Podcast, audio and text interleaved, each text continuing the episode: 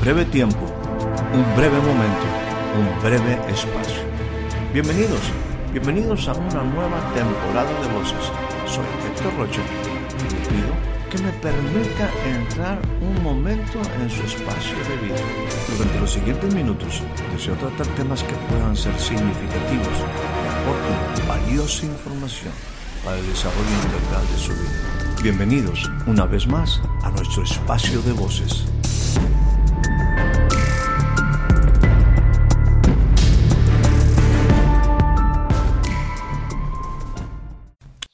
Y este pasaje, precisamente este primer versículo 68 de capítulo 1 de Lucas, es la declaratoria inicial de este sacerdote Zacarías. Hace rato mencioné el profeta, pero es el sacerdote Zacarías. Y, y dice, bendito el Señor Dios de Israel. Fíjese, bendito el Señor Dios de Israel. Bendito el Señor Dios de Israel, que ha redimido y que ha visitado a su pueblo. Es bien importante.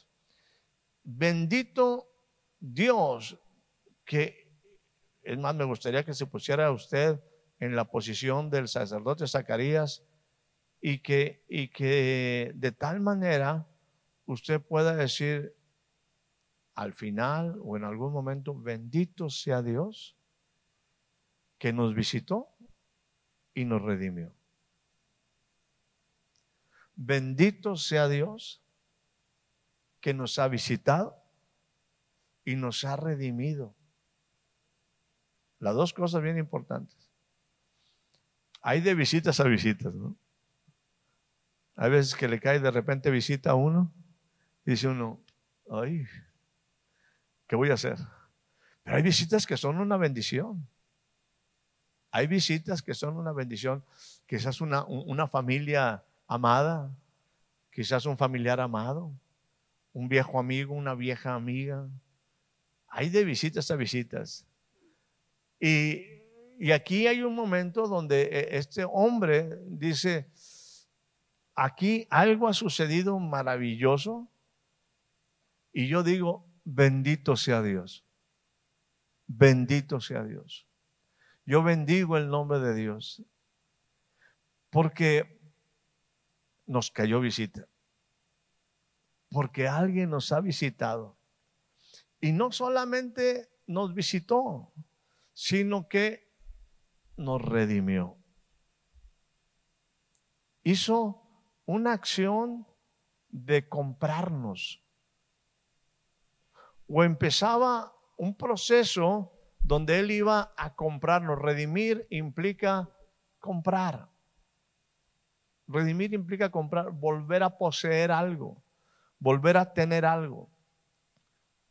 Yo le he compartido algunas ocasiones que si usted quiere entender el Evangelio, el Evangelio, me refiero, si usted busca palabras claves en el Evangelio, va a encontrar frecuentemente palabras que inician con el prefijo re.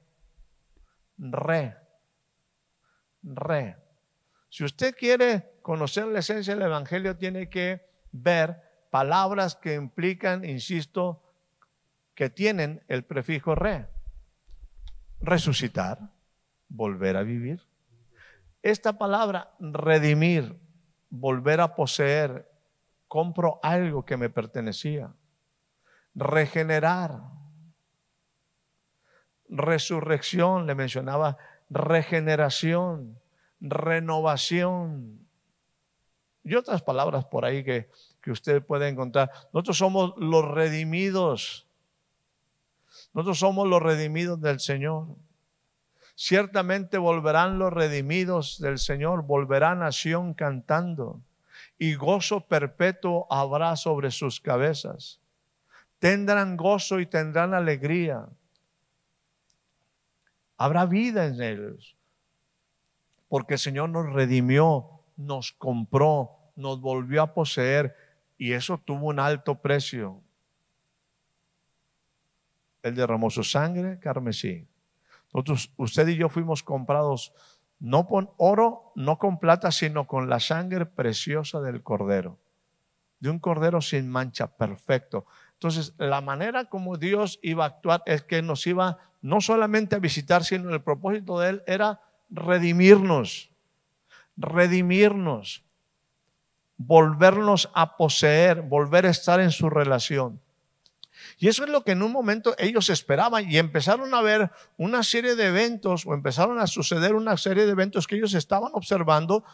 Insisto, el sacerdote Zacarías viene siendo el papá de Juan, Juan el Bautista, ese que iba a preparar camino para el Señor. Entonces su vida, juntamente con la de Elizabeth, en algunas Biblias dice Isabel, bueno, está un ambiente donde algo está pasando. La esterilidad de Elizabeth dejó y aparece ahora que está concibiendo, que tiene ahora la posibilidad de nacer un niño. Juan el Bautista iba a nacer ahí después de, de que el Señor quitó su afrenta y su vergüenza. No lo esperaban, pero ¡pum! Hay un momento donde aparece un ángel y le dice a Zacarías, tu petición ha sido contestada. Tendrás un hijo. ¿Cómo? ¿Cómo? Y de a partir de ese momento, un montón de cosas empezaron a suceder.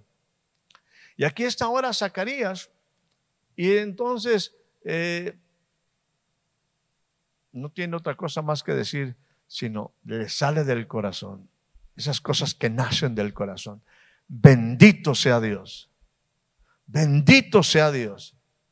A mí me ha visitado y a mí me ha redimido. Es algo que tú y yo tenemos que decir.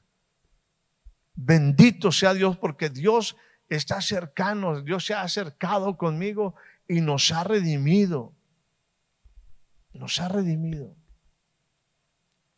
Bendito sea nuestro Dios que nos ha visitado y nos ha redimido. Pero algo adicional empieza él a esgrimir en, su, en sus palabras y, dice algo en lo que quiero enfatizar, que es el versículo número 69. Y dice lo siguiente. Y nos levantó, y nos levantó, déjeme quitarle el nos, y levantó entre nosotros un poderoso Salvador. Un poderoso Salvador dice muy particularmente, en la casa de David su siervo. O sea, déjenme poner este, eh, nuevamente este escenario. Zacarías está reconociendo tres acciones de Dios. Nos visitó, nos redimió y tres, y nos levantó un poderoso Salvador en la casa. En la casa. Yo doy gracias al Señor, porque el Señor puede levantarse en una nación. El Señor puede levantarse definitivamente en una ciudad. Nosotros le pedimos al Señor que muchas veces se levante en nuestra nación, se levante en, en la ciudad. Pero déjame decirte, algo que Dios quiere hacer primero es levantarse en tu casa. Yo me pregunto si usted necesita un poderoso Salvador en su casa. Le hago una pregunta. Yo me pregunto, y me hago la pregunta yo mismo, si usted necesita un poderoso Salvador en su casa. ¿Usted necesita un poderoso Salvador en su casa? Bueno, eso es lo que Dios quiere hacer. Eso es lo que Dios quiere hacer. La visita de Él es una visita con propósito. La visita de Él no es una visita nada más este, de paso. Él tiene un plan eterno y tiene un plan muy específico y es que una vez que nos redime, una vez que nos compra, una vez que nos hace su posesión, una vez que nos hace su territorio, Él quiere hacer algo con tu casa, quiere hacer algo con mi casa. No quiere que tu casa esté sin un poderoso Salvador. No quiere que tu casa esté sin un poderoso Salvador. Y el plan de Dios es levantar un poderoso Salvador en la casa, y aquí el profeta en el caso de la profecía del sacerdote Zacarías, enfatiza en la casa de David su siervo. En la casa de David su siervo. Siempre he mencionado que al ver la, la, vida de David, como de muchos hombres en la Biblia, Dios no se equivocó en escoger para mostrar su poder y su grandeza hombres débiles, frágiles y pecadores. Por ello Dios escogió al pueblo de Israel, porque es un buen ejemplo de nosotros. No se equivoca. Es un pueblo débil, frágil, hasta con ciertas prácticas de idolatría. Es un pueblo pecador y David es un buen ejemplo de ello. David no es perfecto. Simplemente tiene un corazón perfecto. Él no es perfecto, su corazón es perfecto. Porque ha entendido que necesita un poderoso Salvador. E insisto, es maravilloso el pensar el que en un momento el Señor se levante como poderoso gigante en medio de nuestra nación, en medio de nuestra ciudad. Pero déjame decirte, mi amado, que tú y yo necesitamos, sí, un poderoso Salvador en la ciudad, sí, un poderoso Salvador en las naciones, en la nación, en México, pero primero yo lo necesito en mi casa, en mi vida, lo necesito en medio de mi vida cotidiana, en medio donde se desarrolla mi vida. Ahí necesito un poderoso Salvador un poderoso Salvador. Es lo que está diciendo Zacarías y esperaría que usted y yo al final mínimo entendiéramos esto que Dios quiere hacer. Visitarte, redimirte y levantar en tu casa un poderoso Salvador. Un poderoso Salvador. El escritor Lucas sigue diciendo, dice versículo 71, voy a brincar algunas cosas por cuestión de tiempo. Dice, esto, hablando en una forma parafraseada, esto es salvación de nuestros enemigos. El que haya un poderoso Salvador, en un momento ahí, el que haya un poderoso Salvador en la casa, tiene el propósito de que sea salvación de tus enemigos. También de aquellos que con su mano te tienen oprimido y que te aborrecen.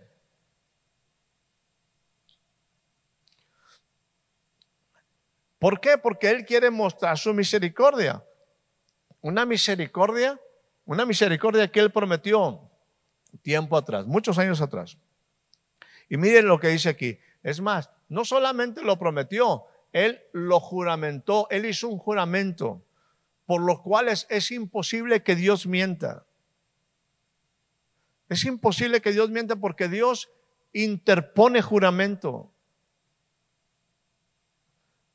Dios, en su grandeza, dice la palabra, no pudiendo jurar por alguien más, juró por sí mismo.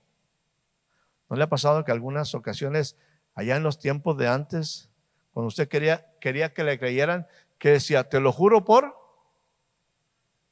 mi santa madre. Si acaso sería tu mamá, no sé si santa, ¿verdad?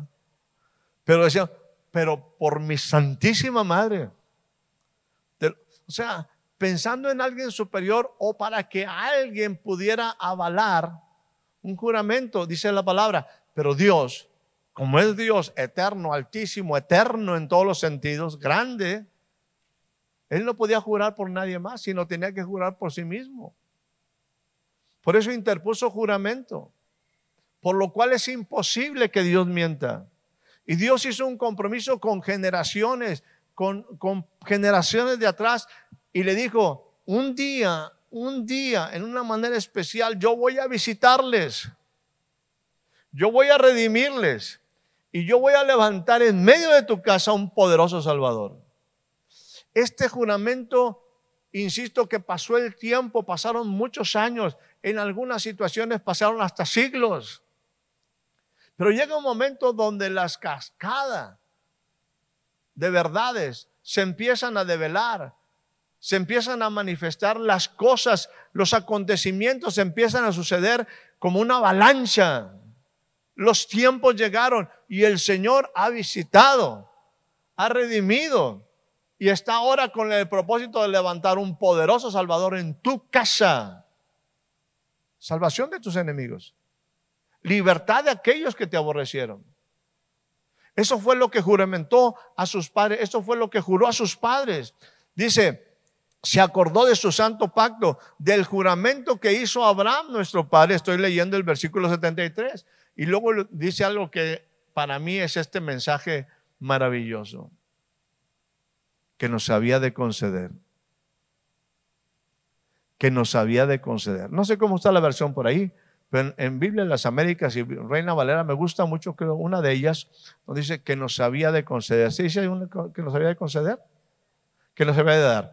Hay una que dice que nos había de conceder. Dar, conceder. Fíjese. Que librados de nuestros enemigos, que librados de nuestros enemigos, sin temor le pudiéramos servir, viviendo delante de Él todos los días de nuestra vida. Palabras más, palabras menos. Esto es lo que Dios pretende. Lo que Dios quiere hacer, el propósito, la intención de Dios de levantar un poderoso Salvador es concedernos, obviamente, cumplir con su propósito, cumplir con su pacto, cumplir con lo que él juró. Y dice, lo que quiero es que en ti quiero concederte algo, quiero darte algo. Que tú puedas vivir librado de tus enemigos, sin temor. Puedas vivir delante de Él, en santidad y en justicia, todos los días de tu vida. Esta es una maravillosa concesión. Llena de propósito y llena de destino. Llena de cosas interesantes. En muchas cosas de esto deberíamos de profundizar constantemente. Yo insisto acerca de este pasaje, es un pasaje que constantemente comparto porque para mí ha sido una, una realidad de una panorámica de lo que Dios quiere hacer y que, de lo que Él espera también de mí. Y lo vuelvo a leer y vuelvo a venir a mi mente y empiezan otra vez a, hacerme ruido, a llamarme atención que estas palabras. Digo, esto se debe de cumplir. Concederte. Dios te concede que librado de tus enemigos, no sé si le interesa, no sé si le interesa, librado de sus enemigos, sin temor usted pueda vivir delante de Él en santidad y en justicia todos los días de su vida. Una panorámica de vida impresionante. Y todo empezó con una visita, con una acción del cielo de redención. Pero para que esta concesión se dé, para mí, desde mi punto de vista, se tiene que levantar en mi casa, en mi vida, un poderoso Salvador. Un poderoso Salvador. Yo necesito un poderoso Salvador. Mi vida, mi casa necesita un poderoso Salvador. Espero haya disfrutado de este breve espacio de voces. Soy Héctor Rocha. Hasta la próxima.